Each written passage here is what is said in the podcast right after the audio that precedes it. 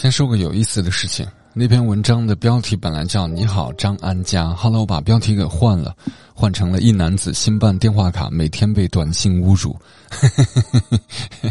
没办法，你们都是标题党，不这么改的话，估计你们不点进来，不会去听，会错过这么一个美好的故事。前集讲到主人公啊是个男孩子，呃，办了一张新电话卡。然后每天都会收到有人给他发短信，都是在抱怨。他猜测对方是一个男的，应该是啊分手了，然后女孩子离他而去了，大概是这样的一个故事。呃，具体怎样我还没有读完，看看最后的结果会是什么样的。我感觉有一点点淡淡的小忧伤，已经在开始慢慢的设下了伏笔。因为他之前收到他短信说：“你说你为什么还活着？想到你还活着，我就活不下去了。”于是这一集男主开始思考自己为什么还活着。我感觉一个伤感的故事就这么慢慢的拉开了序幕。老规矩，十分钟左右的时间干了这碗鸡汤吧。我为什么要活着呢？我躺下来，枕着自己的手臂。五年前的那场事故之前，我也经常问自己这个问题。轻生的念头也不是一天两天了。事故之后，在我连屁股都不能动的那个月，我每天只能和尿垫为伴。用过尿垫的人才知道，尿垫其实并不温柔。用过的尿垫尤其不潮湿、起毛，有时候甚至会感觉有小虫子在滋生。然后爬到我的身上，爬到我的精神里。我的母亲每隔一个小时就问我要不要换，即使我十分想换，我也不忍心半头白发的母亲使出全身的力气帮我换上那么一张。我为什么还活着呢？大概是母亲每隔一小时的殷切，大概是某日隔壁病床手机外放的一首歌曲，大概是窗外。闲夜的鸟，或是万物的纠缠，我就这么过了五年。真想跟张安家的前男友说说那五年啊，我早已忘记了疼，也忘记了那些麻烦。刻骨铭心的是那些万蚁噬骨的夜晚，那些自找没趣的矫情。我甚至忘记了，我曾经也炙热过人。其实真的是特别奇怪的动物，会忘记曾经有多痛，也忘记了曾经有多爱。人的精气神是要自己找的。我想失恋算什么？失恋真的屁都不算。后来我又接到很多短信，我知道也许我现在是犯贱，我知道我不能再想你了，可是我控制不住我自己，我控制不住自己去想你。我就是如你所说的那个没有任何自控力的人。我知道你永远不会回复我了。如你所说的，我把你最好对我的喜欢都消耗掉了。对不起，对不起，我想对你说一万句对不起。我收回你过得不好，我就放心了。这句话，我希望你活着，我希望你过得好，我希望你幸福，我希望你超幸福。我爱你。再见。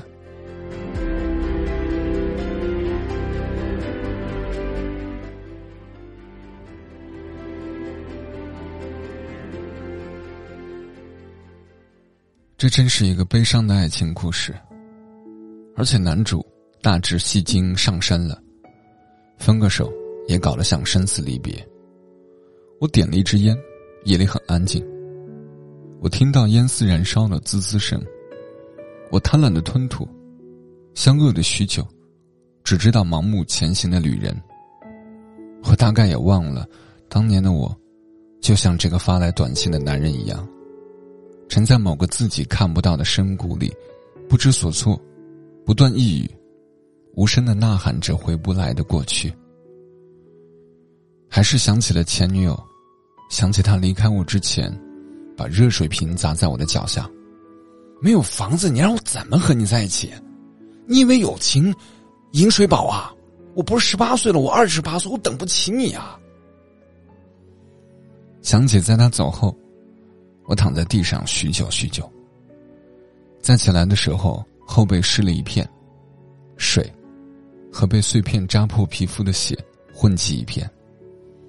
那时大概大脑传输痛觉的神经已经全部用在心上了，所以皮肤之痛形同虚设了。我们一起走过了多少时间，彼此倾心倾力的付出过多少啊！如果连他都不爱我，还会有谁爱我吗？如果活着没有人爱，那不如死了。我做了傻事，上帝不允许我死。只给我断掉了一条腿。手术术出来，我才看到我的母亲在手术室外面等待了八个小时，白了半头。从那一刻起，我对前女友再也没有留恋，一丝也没有了。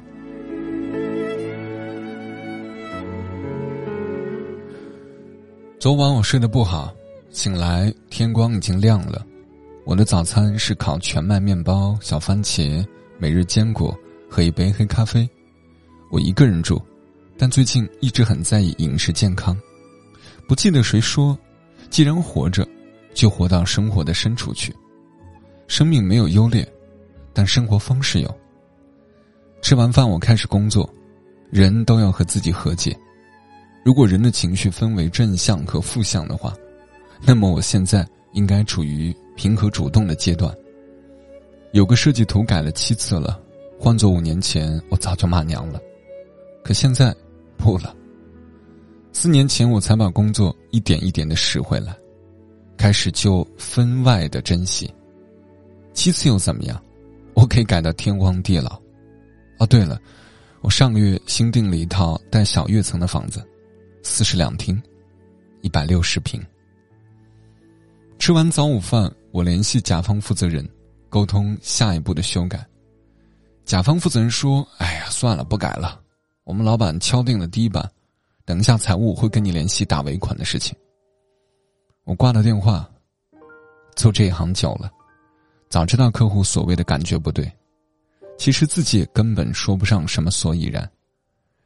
要求改动最多次的客户，大多还是会选择第一版。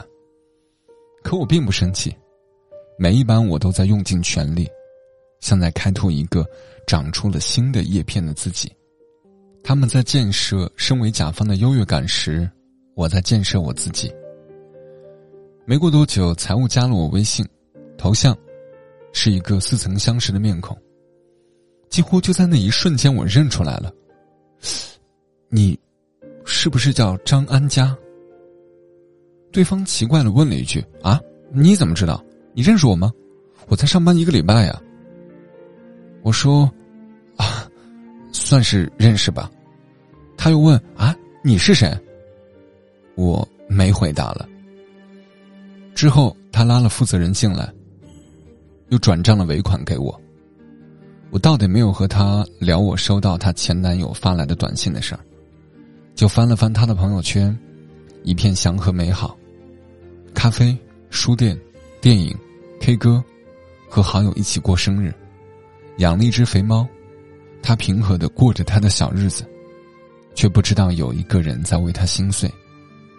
但我还是好心的找了一篇换号后这些必须及时改的文章，转到有他的那个三人小群里。他回了一句：“啊，我也换了号，竟然忘了改了，谢谢提醒，否则真要出大事儿了。”我说。哼，没事儿，不客气。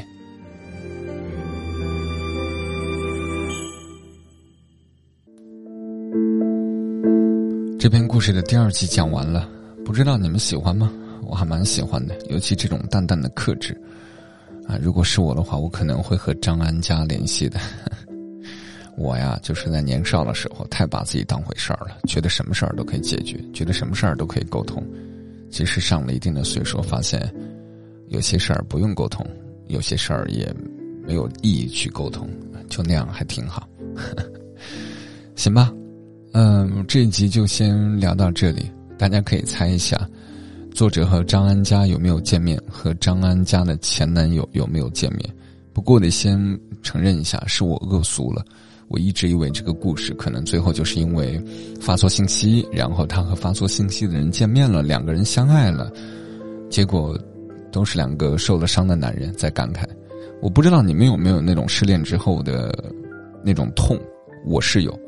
尤其当你越来越爱他，或者说当你觉得一切都在往好的方向去步进的时候，突然出现了一幕，真的让你很抓狂。一瞬间，你的世界就塌了，这种感觉会让人寝食难安。而且我又是有一点点偏，啊，偏偏长情的那种吧。我不知道这样定位你们会不会认可啊？我偏长情一些，所以遇到一些这这那那的事情，会让我觉得心里很不舒服。人一辈子其实遇到的人很少，能够和你有知夫亲的知肌肤之亲的异性也少之又少。他能够在最美好的年华和你相遇。在一起，其实要感谢每一个人。虽然他可能最后给你当头一棒，给你上了一课，但又如何呢？人这辈子，不就是你给别人上课，别人给你上课吗？我有时候在想，谁是谁伤害我的那段时间，我那么的难受。可我在感情当中，是不是也曾经伤害过别人，让别人也难受呢？我想了想，好像是，曾经自己也因为。一些感情的事情伤害了一些人，现在回头想想，都觉得大家过得越来越好吧。这个呢是最真的祝福了。呃，最后再说两件事儿，一个就是我们近段时间会发起一个小活动，就是你问我来拍，你随便可以问你任何想问的问题，除了情感啊，因为情感我们有一个专门的板块叫做情感树洞，未来会更新的。除了这个问题之外呢，其他的问题随便问，比如说我们公司在哪里啊，好不好玩啊，家里那只猫长什么样啊，随你随你怎么问，我会录一些视频的形式来回应大家的，好不好？最后还有另外一个事情，就是近一段时间我可能会陆陆续续的忙起来，啊，一个是除了一些甲方的工作要做之外，还有一个是我真的没有办法再去浪费我的光阴了，我已经三十，马上就四十了，我有点怕了。我想回归一些生活，我也想趁自己还有学习的劲头的时候，再认认真真的做一些我想做的事情。我对于音乐一直有一点点小小的喜欢，所以我想花点时间去做做音乐啊，不一定会做好。大家千万不要认为我会做个多牛的东西似的，不会，我就是想玩一下而已。啊，后半年如果没有口罩问题的干扰，还想去外面看看，去冲浪，去跳伞，去看看这个世界吧。这两年过得太累了，累。重申一下，不是我过得不好，恰恰是因为我过得好，所以才累。就像爬山一样，当你爬到你自己心目当中的山顶的时候，你就想停下来看一看日出了。呃，别人可能认为我在凡尔赛，也有可能认为我在诉苦，也有可能认为我过得不好，啊，不重要。重要的是，我认为我现在想在山顶晒晒太阳了。所以近段时间，啊。我也不知道会不会继续更新吧，我努力吧。然后公众号我倒是想捡起来好好的做一做。公众号不更新的原因，之前在正在开会这个节目里头聊过了，就不再多说了。公众号叫做“声音礼物”，你们有遇到好的文章，可以把文章链接复制，然后发送给我，我会收到的。我是你们的马爷，现在是二零二二年八月十一号下午的两点三十五。我们下期再会，拜拜。